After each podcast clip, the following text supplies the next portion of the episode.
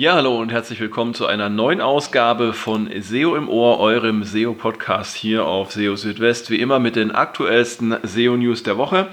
Ja, und aus gegebenem Anlass dieses Mal mit einem kleinen Special. Und zwar geht heute alles um die Core Web Vitals, ja, die Google Core Web Vitals.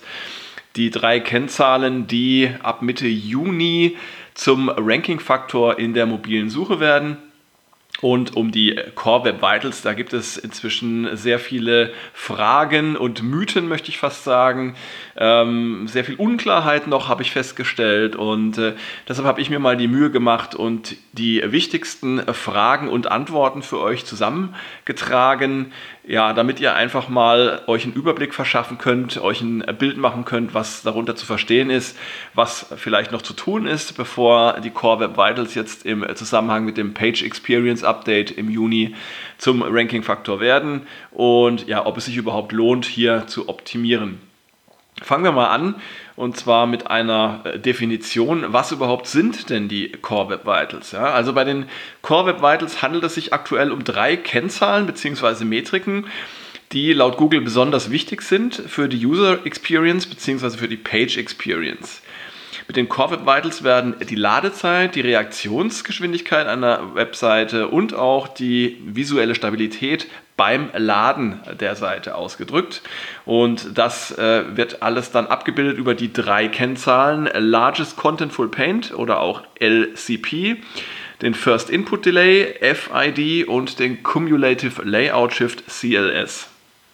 Ähm, das sind aktuell die Core Web Vitals. Google hat sich aber vorbehalten, die äh, Kennzahlen jedes Jahr neu zu bewerten, sodass es durchaus passieren kann, dass andere Kennzahlen nachrücken und auch bestehende Kennzahlen aus den Core Web Vitals herausfallen. Ja, also welches die Kennzahlen der Core Web Vitals sind, das haben wir schon gesagt. Jetzt gehen wir mal ein bisschen mehr ins Detail.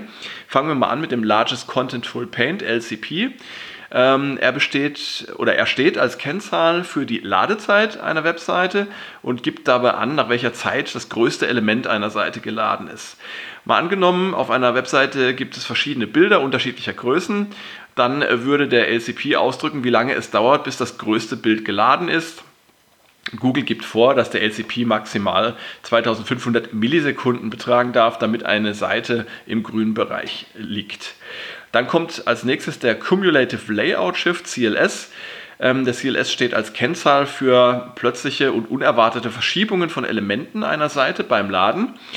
Das kann zum Beispiel passieren, wenn Werbung nachgeladen wird, wenn äh, andere Inhalte plötzlich aufpoppen, die bestehende Inhalte verdrängen oder insgesamt eben, wenn Inhalte nachträglich zum Beispiel per JavaScript eingefügt werden. Solche plötzlichen Verschiebungen sind oftmals ärgerlich und störend, ähm, denn sie können zu fehlgeleiteten Klicks führen. Ähm, zum Beispiel, wenn ein Link oder ein Button plötzlich die Position wechselt und man dadurch ähm, auf den falschen Link oder auf den falschen äh, Button klickt. Ähm, der CLS wird gemessen durch die Summierung von Layout-Verschiebungen und zwar kommen dabei sogenannte Session Windows zur Anwendung.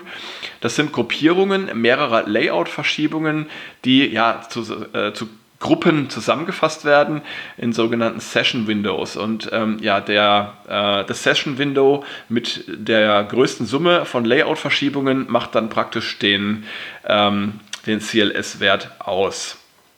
Und dann haben wir als drittes noch den First Input Delay. Ähm, er steht stellvertretend für die Reaktionsgeschwindigkeit einer Webseite und misst die Dauer zwischen der ersten Nutzerinteraktion mit einer Seite, wie zum Beispiel einem Klick, und dem Beginn der Verarbeitung dieser Nutzerinteraktion durch den Browser. Der FID lässt sich als einzige Kennzahl der Core Web Vitals nicht per Tool messen, weil er je nach Zeitpunkt und Art der ersten Nutzerinteraktion unterschiedlich ausfallen kann. Ähm, und Google empfiehlt einen FID von maximal 100 Millisekunden. Ja, und weil es eben nicht möglich ist, den FID per Tool zu messen, kann man stellvertretend auch die Total Blocking Time verwenden. Ähm, sie steht für die Differenz zwischen dem First Contentful Paint und der Time to Interactive, also dem Zeitpunkt, äh, zu dem erste Inhalte für Browser angezeigt werden und dem Zeitpunkt, ab dem ein Browser zuverlässig auf Nutzereingaben reagieren kann. Und diese Total Blocking Time, die man dann äh, auch äh, per Tool messen kann, sollte maximal 300 Millisekunden betragen. Ja, und in welchem Verhältnis stehen jetzt die Core Web Vitals und die Page Experience? Die Core Web Vitals werden, äh, wie gesagt, ab äh, Juni äh, als Teil der Page Experience zum Ranking-Faktor in der mobilen Suche.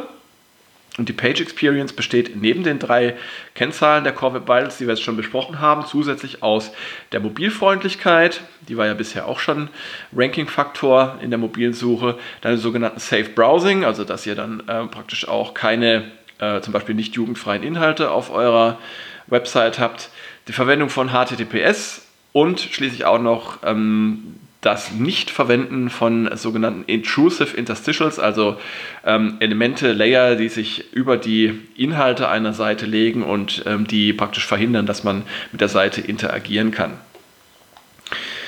Wie werden jetzt die Core Web Vitals gemessen? Das ist eine interessante Frage, ähm, denn Google verwendet zur Bestimmung der Core Web Vitals reale Nutzerdaten bzw. Felddaten, die aus dem sogenannten Chrome User Experience Report stammen. Dort werden Daten gesammelt, die von den Browsern der Nutzerinnen und Nutzer über ihren Chrome-Browser übertragen werden, sofern sie der Übertragung zugestimmt hat, haben. Und äh, Google selbst misst die Core Web Vitals nicht. Das heißt also, beim Crawlen wird Google jetzt nicht ähm, die Ladezeit zum Beispiel messen eurer Seiten. Und wenn keine oder nicht genügend Daten für eine Seite oder URL vorliegen, dann werden ähnliche Seiten und URLs zu Gruppen zusammengefasst, um ihre Core Web Vitals zu bestimmen. Mit Tools wie äh, Google PageSpeed Insights ähm, könnt ihr äh, sowohl Nutzerdaten, also Nutzer- bzw. Felddaten, wie sie auch genannt werden, als auch Labordaten anzeigen. Das heißt, äh, PageSpeed Insights ähm, bietet euch auch gemessene Daten an, die dann ja auf eine Art ähm, Simulation äh, basieren. Äh, und äh, dabei muss man wissen, die Labordaten sind tatsächlich nur Näherungswerte. Sie haben auch keine Auswirkungen auf die Rankings. Da zählen also tatsächlich nur die Nutzerdaten bzw. die Felddaten. Wenn ihr selbst einmal testen möchtet, welche Werte für die Core Web Vitals beim Besuch einer äh, Webseite ähm, an den Chrome User Experience Report übertragen werden, dann äh, müsst ihr einfach mal in äh, Google Chrome ab Version 90 schauen. Da gibt es nämlich ein Head-Up-Display, in dem die aktuellen Werte der Core Web Vitals beim Besuch einer Seite zu sehen sind. Und dann habt ihr schon mal ein ganz gutes Bild, äh, wie diese äh, Daten für eure Seite oder für die Seite, die ihr testen wollt, eben auch ausfallen. Wie kann man nun die Core Web Vitals optimieren? Ähm, dabei muss man zwischen verschiedenen Aspekten unterscheiden, ähm, denn wie wir gelernt haben, die Core Web Vitals decken verschiedene ja, äh, Verhaltensweisen oder äh, Kriterien von Webseiten ab. Ähm, Ladezeit, äh, Reaktionsfreudigkeit und eben auch äh, Stabilität beim Laden. Und wenn wir jetzt einmal anfangen mit dem Largest Contentful Paint, also dem LCP, der für die Ladezeit steht, dann gibt es ähm, einige ja, Optimierungsmaßnahmen, die man da in Betracht ziehen kann. Zunächst einmal sollte man hohe Antwortzeiten des Servers ähm, vermeiden, zum Beispiel durch leistungsfähigere Hardware, Verwendung eines äh, Content Delivery Networks oder auch durch Caching statischer Ressourcen. HTML-Seiten sollten vorrangig aus dem Cache ausgeliefert werden. Dazu kann zum Beispiel der Einsatz von Service-Workern hilfreich sein, die im Browser-Hintergrund laufen. Verbindungen mit Drittanbietern und deren Servern sollten frühzeitig aufgebaut werden. Die Verwendung von sogenannten Signed Exchanges äh, kann auch hilfreich sein, nämlich um Inhalte in einem leicht cachebaren Format auszuliefern. Dann solltet ihr nicht genutztes CSS entfernen und nicht sofort benötigtes CSS asynchron laden. Kritisches CSS sollte inline gesetzt werden, also nicht über Dateien extra nachgeladen werden, sondern tatsächlich in den HTML-Code eingefügt werden. Äh, ein wichtiger Hebel ist auch die äh, Optimierung und Komprimierung von Bildern. Das könnt ihr zum Beispiel mit äh, passenden Tools ähm, erledigen, die dann ähm, die Dateigröße von Bildern reduzieren können, ohne spürbare Qualitätsverluste ähm, bei den Bildern zu haben. Und achtet auch auf die richtige Formatierung von Bildern. Das heißt, benutzt keine größeren Bilder, als es für die Darstellung auf euren Seiten notwendig wäre. Wichtige Ressourcen sollten per Link-Rel Preload vorab geladen werden und Textdateien wie HTML, CSS und JavaScript solltet ihr komprimieren. Dann gibt es noch das Adaptive Serving. Ähm, das bedeutet, Ressourcen sollten je nach verfügbarer Bandbreite ausgespielt werden oder eben auch nicht. Zum Beispiel ein Bild statt eines Videos bei einer langsamen Internetverbindung. Kritisches JavaScript sollte ähm, minimiert werden, nicht benötigtes JavaScript entfernt werden und auch nicht benötigte Polyfills sollten minimiert werden. Polyfills sind ähm, ja, Mechanismen, mit denen ihr bestimmte Funktionalitäten auf Seiten auch für ältere Browser zur Verfügung stellen könnt, die, ähm, ja, die ihr auf euren Webseiten habt. Ähm, und schließlich Server-Side Rendering oder Pre-Rendering ähm, in Erwägung ziehen. Auch das kann tatsächlich äh, die Ladezeit reduzieren. Kommen wir zum äh, Cumulative Layout Shift und wie man ihn optimieren kann. Ähm, wie gesagt, geht es ja da um plötzliche unerwartete Layout-Verschiebungen auf Webseiten. Und um solche Verschiebungen zu vermeiden, ähm, gibt es einige Maßnahmen, die helfen können. Zum Beispiel für alle Bilder sollte eine Breiten- und Höhenangabe äh, vorgegeben werden. Das heißt, dass äh, dann der nötige Platz schon reserviert wird und das Ganze sich nicht erst nachträglich aufspannen muss.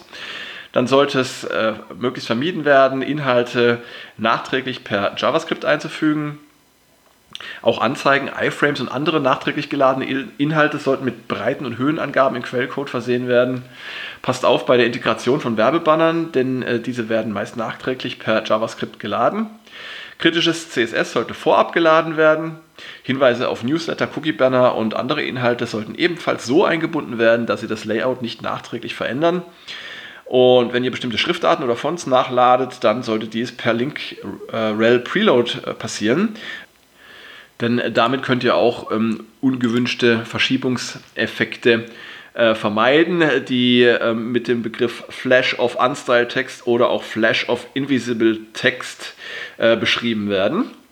Bei Animationen ähm, solltet ihr solche vom Typ Transform bevorzugen gegenüber solchen, die Layout-Verschiebungen auslösen und achtet bei ähm, Änderungen von CSS-Properties darauf, ähm, dass diese auch zu Verschiebungen führen könnten. Ja, und schließlich noch der First Input Delay FID. Hier gibt es auch eine Liste von möglichen Optimierungsmaßnahmen. Äh, wichtig ist hier, vermeidet lange JavaScript-Tasks und ähm, teilt sie möglichst in kleinere asynchrone Einzeltasks auf. Denn äh, durch diese Lücken, die sich dann dadurch ähm, ergeben im Hauptthread des Browsers, kann es dann sein, dass der Browser eben schneller auf ähm, Nutzerinteraktionen reagieren kann. Kaskadierende Datenabrufe und ähm, Abhängigkeiten von solchen Abrufen solltet ihr vermeiden ähm, und äh, vermeidet auch möglichst die Menge der im Client zu verarbeitenden Daten.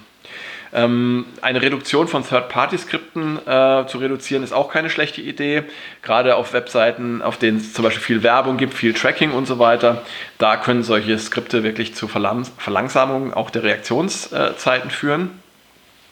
Wichtige Inhalte sollten vorab oder zuerst geladen werden und nutzt nach Möglichkeit auch sogenannte Webworker, um JavaScript im Hintergrund auszuführen. Ja, und nicht genutztes JavaScript solltet ihr entfernen und wie bereits schon äh, weiter oben äh, erwähnt, solltet ihr auch nicht benötigte Polyfills minimieren.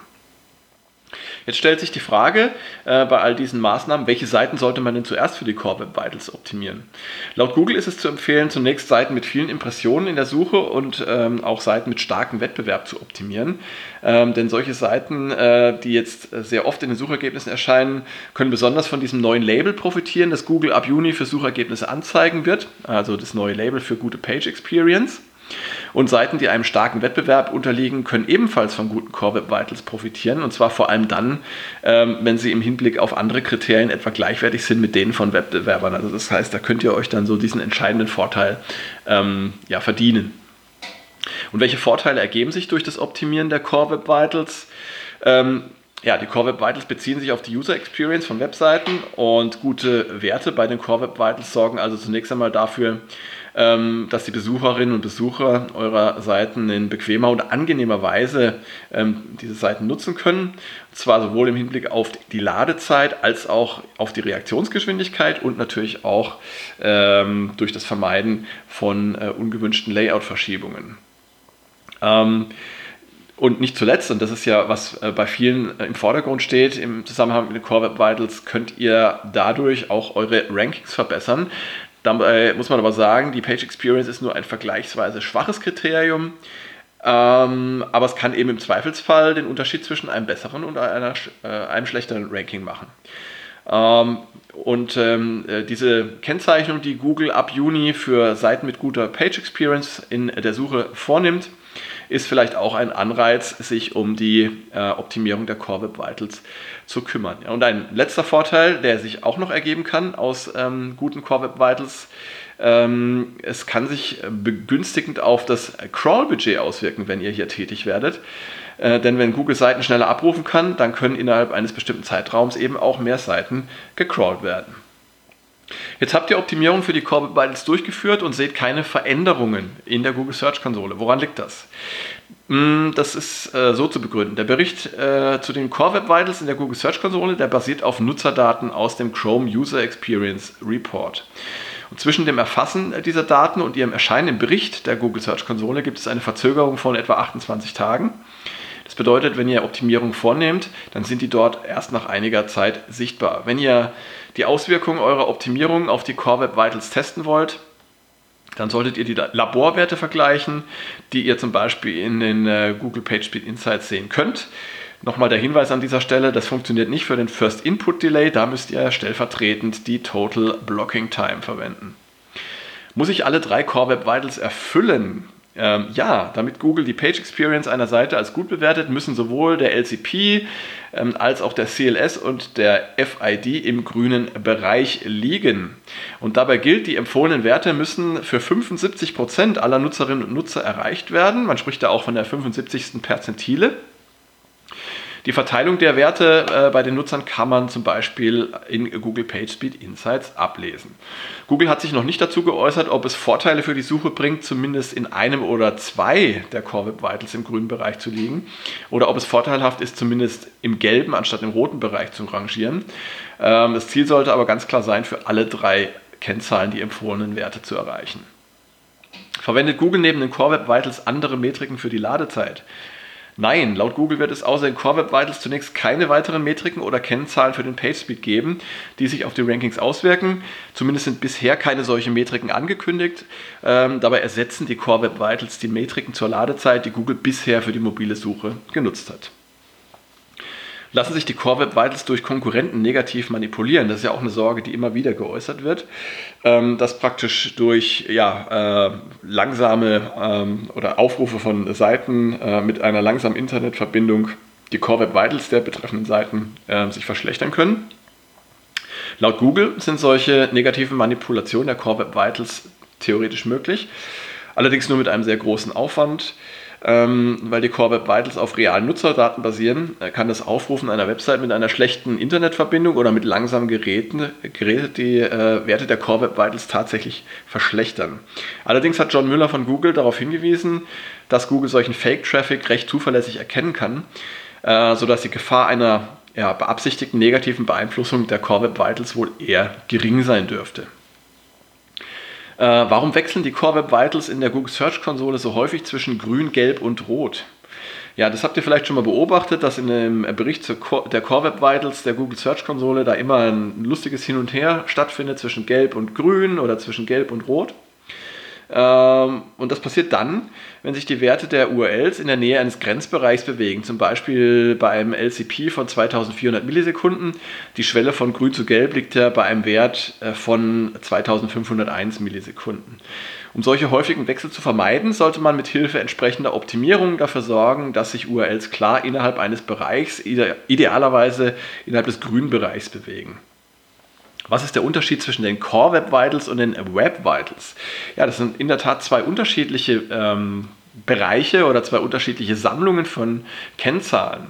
Die Core Web Vitals sind eine Teilmenge der Web Vitals. Und die Web Vitals umfassen zu den genannten Kennzahlen äh, noch einige mehr, nämlich die Time to First Byte, die Zeitspanne, bis der Browser das erste Byte der Seiteninhalte erhält dann den First Contentful Paint.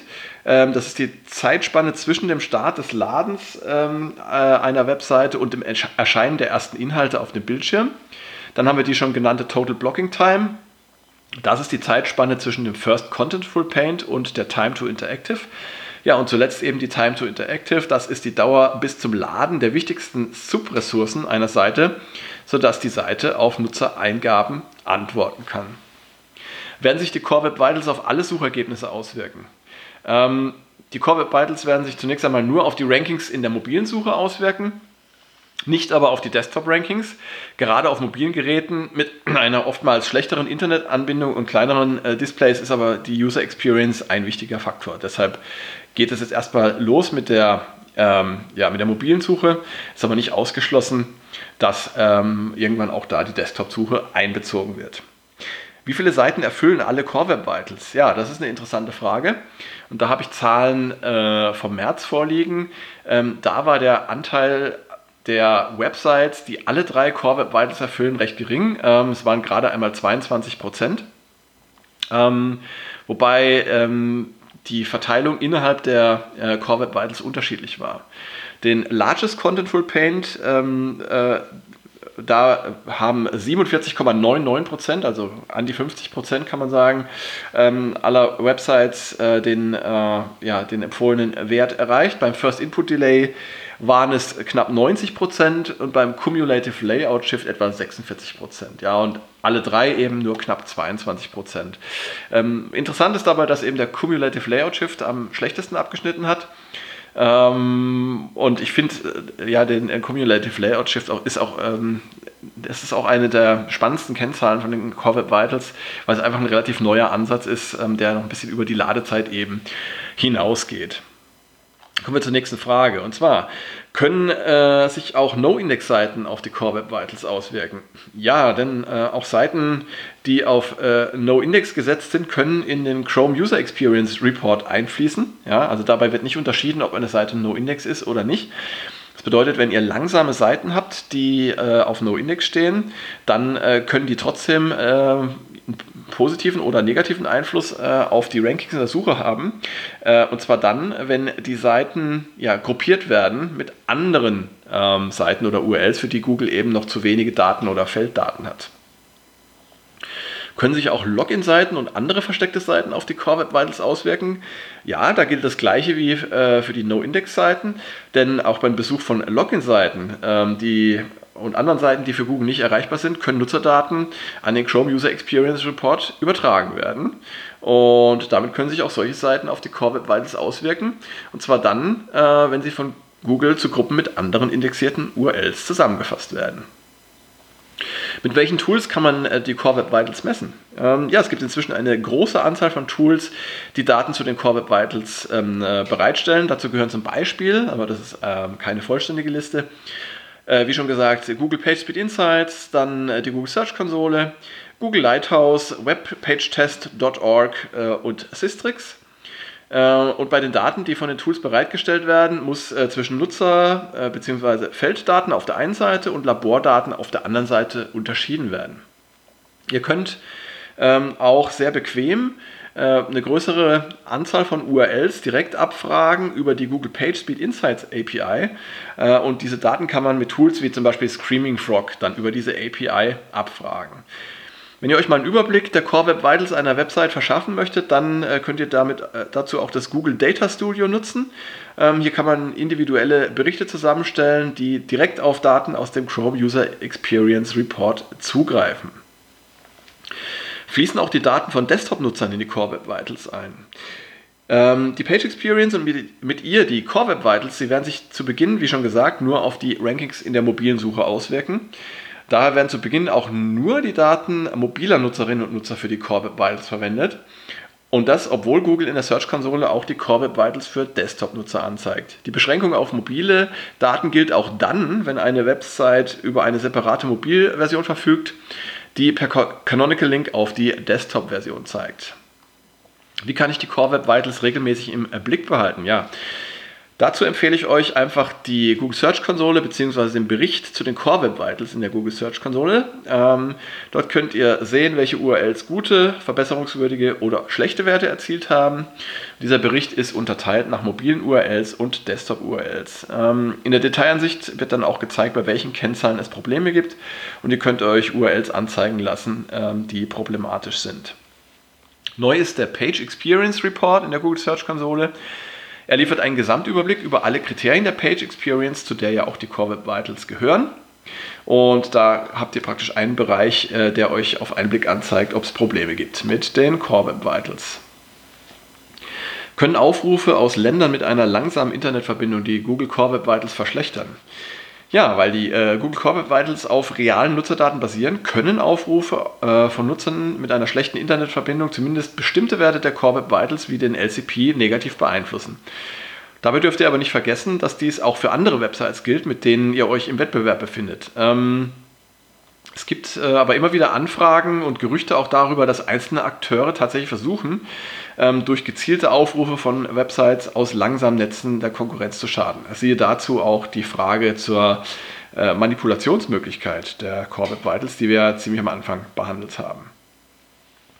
Was passiert, wenn es zu einer Webseite äh, zu wenige Nutzerdaten für die Core Web Vitals gibt? Liegen für eine Seite oder URL zu wenige Nutzerdaten vor, dann fasst Google mehrere ähnliche URLs zu Gruppen zusammen. Und genügt auch das nicht, dann ist Google auf Schätzungen angewiesen. Keinesfalls verwendet Google Labordaten, um die Werte für die Core Web Vitals zu bestimmen. Das bedeutet, Google selbst misst die Core Web Vitals nicht. Wird eine Seite aus den Suchergebnissen entfernt, wenn sie die Core Web Vitals nicht erfüllt? Nein. Webseiten, die die Core Web Vitals erfüllen, können in der Suche erscheinen und sogar gute Rankings erzielen. Die Page Experience und mit ihr die Core Web Vitals sind nur ein vergleichsweise schwacher Ranking-Faktor. Es gibt also keine Abstrafung oder Penalty für das Nichterreichen der Core Web Vitals. Das gilt selbst dann, wenn eine Seite für alle drei Core Web Vitals im roten Bereich landet. Wenn ich in der Search-Konsole die Funktion Fehlerbehebung überprüfen verwende, ändert sich nichts an den Core Web Vitals. Warum ist das so? Ja, die Funktion Fehlerbehebung überprüfen im Bericht zu den Core Web Vitals in der Google Search Konsole ist im Grunde sinnlos, denn die Werte stammen ja nicht vom Crawlen, wie wir gelernt haben, sondern es handelt sich um Nutzerdaten bzw. Felddaten. Also es würde nichts bringen, Google jetzt äh, nochmal dazu zu bewegen, äh, bestimmte Seiten zu crawlen, denn das ändert nichts an den äh, Nutzerdaten. Und Google hat auch eingeräumt, ähm, dass diese Funktion auch nur aus Konsistenzgründen eingebaut wurde, jedoch ohne Wirksamkeit. Also braucht man nicht werden die Core Web Vitals ein starker Ranking-Faktor sein. Hatten wir ja schon mal drüber gesprochen. Die Core Web Vitals werden ein vergleichsweise geringes Gewicht erhalten und sich weniger stark auf die Rankings auswirken als zum Beispiel die Inhalte einer Webseite. Die inhaltliche Qualität und Relevanz äh, werden für die Rankings eine weitaus größere Rolle spielen als die Core Web Vitals. Ähm, ja, die Core Web Vitals werden vor allem dann von Bedeutung sein, wenn sich zwei Webseiten ansonsten auf gleicher Höhe bewegen. Also es ist ein sogenannter Tie-Break-Faktor. Und das Gewicht der Core Web Vitals als Ranking-Faktor wird zwischen dem Start des Page Experience Updates Mitte Juni und dem Abschluss Ende August nach und nach ansteigen. Doch auch danach werden Inhalte für die Rankings wesentlich bedeutsamer sein als die Core Web Vitals. Werden die Core Web Vitals auf Seitenebene bestimmt oder für die gesamte Website? Google wird die Core Web Vitals auf Ebene einzelner Seiten bzw. URLs bestimmen. Gibt es zu wenige Nutzerdaten für eine URL, dann werden mehrere ähnliche URLs zu Gruppen zusammengefasst. Das bedeutet, dass verschiedene Bereiche einer Website eine unterschiedliche Bewertung im Hinblick auf die Core Web Vitals erhalten können. Können sich Browser-Erweiterungen und Plugins negativ auf die Core Web Vitals auswirken? Ja, es kann durchaus negative Effekte durch Browser-Erweiterungen und Plugins auf die Core Web Vitals geben.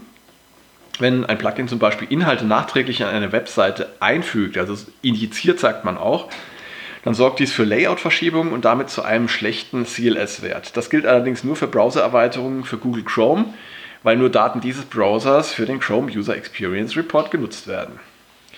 Bringt die Verwendung von AMP oder AMP Vorteile für die Core Web Vitals?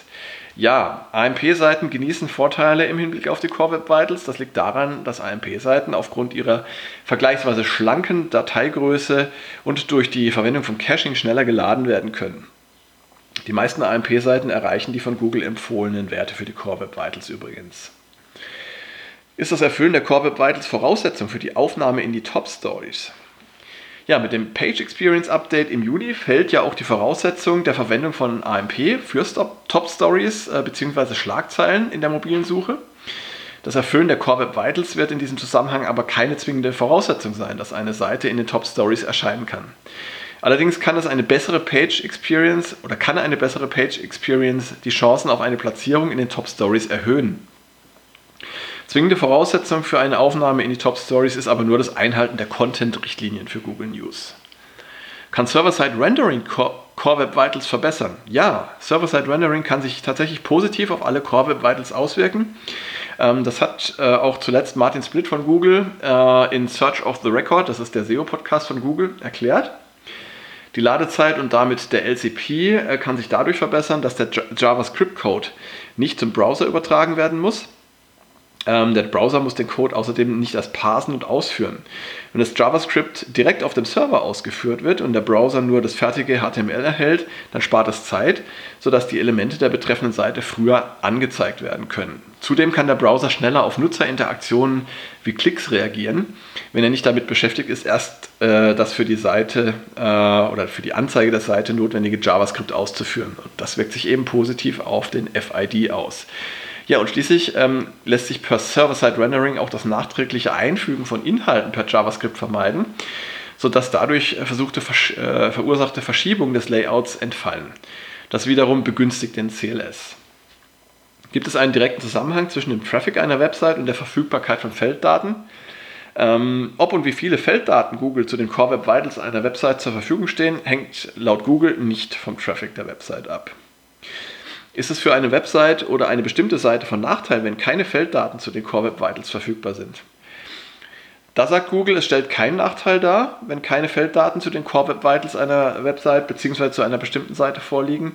Auf Seitenebene kann Google die URLs mit denen verschiedener Seiten gruppieren und sie für sie dann gemeinsam die Core Web Vitals bestimmen. Spielt die Anzahl der gemeldeten URLs im Bericht der Core Web Vitals eine Rolle?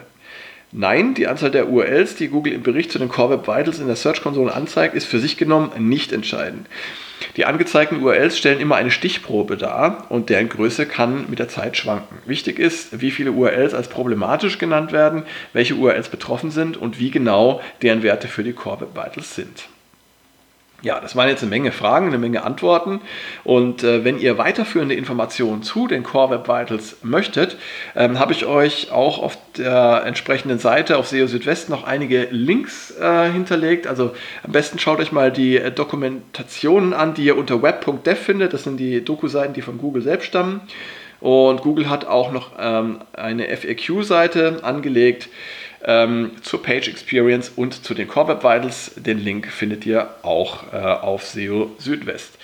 Ja, das war heute mal äh, eine Menge Stoff und ähm, ja, ich hoffe, es hat euch was gebracht auch in Vorbereitung auf äh, das Page Experience Update und auf die Core Web Vitals. Ähm, ja, es sind nach wie vor noch nicht alle Fragen geklärt. Ähm, ich hoffe, dass Google da auch nochmal nachlegen wird, aber keine Panik. Ähm, Mitte Juni wird sich da nichts Dramatisches ändern an den Rankings, das kann ich schon mal sagen. Also die Core Web Vitals werden ein vergleichsweise schwacher Ranking-Faktor sein. Ihr braucht jetzt also nicht befürchten, dass ihr total abstürzt, äh, nur weil ihr jetzt irgendwie äh, im roten Bereich euch bewegt für die eine oder andere Kennzahl. Ähm, hier gilt auch Augenmaß halten. Das heißt, wenn ihr optimiert, dann schaut, welchen Aufwand ihr dafür betreiben müsst und äh, was ihr dazu äh, oder dafür erhaltet als Ergebnis. Ähm, es lohnt nicht noch das letzte kleine bisschen rauszukitzeln, vor allem dann, wenn ihr euch schon im grünen Bereich bewegt. Ähm, dann äh, nutzt eure Zeit lieber für andere Dinge, vor allem für die Inhalte und deren Optimierung. Ja, schön, dass ihr dabei wart bei dieser Ausgabe von SEO im Ohr und ähm, Nächstes Wochenende gibt es dann die nächste Ausgabe, dann auch wieder mit äh, verschiedenen Beiträgen. Und in der Zwischenzeit findet ihr natürlich auch immer die aktuellsten SEO-News auf SEO Südwest täglich neu für euch. Bis dahin erstmal, macht's gut, ciao, ciao, euer Christian.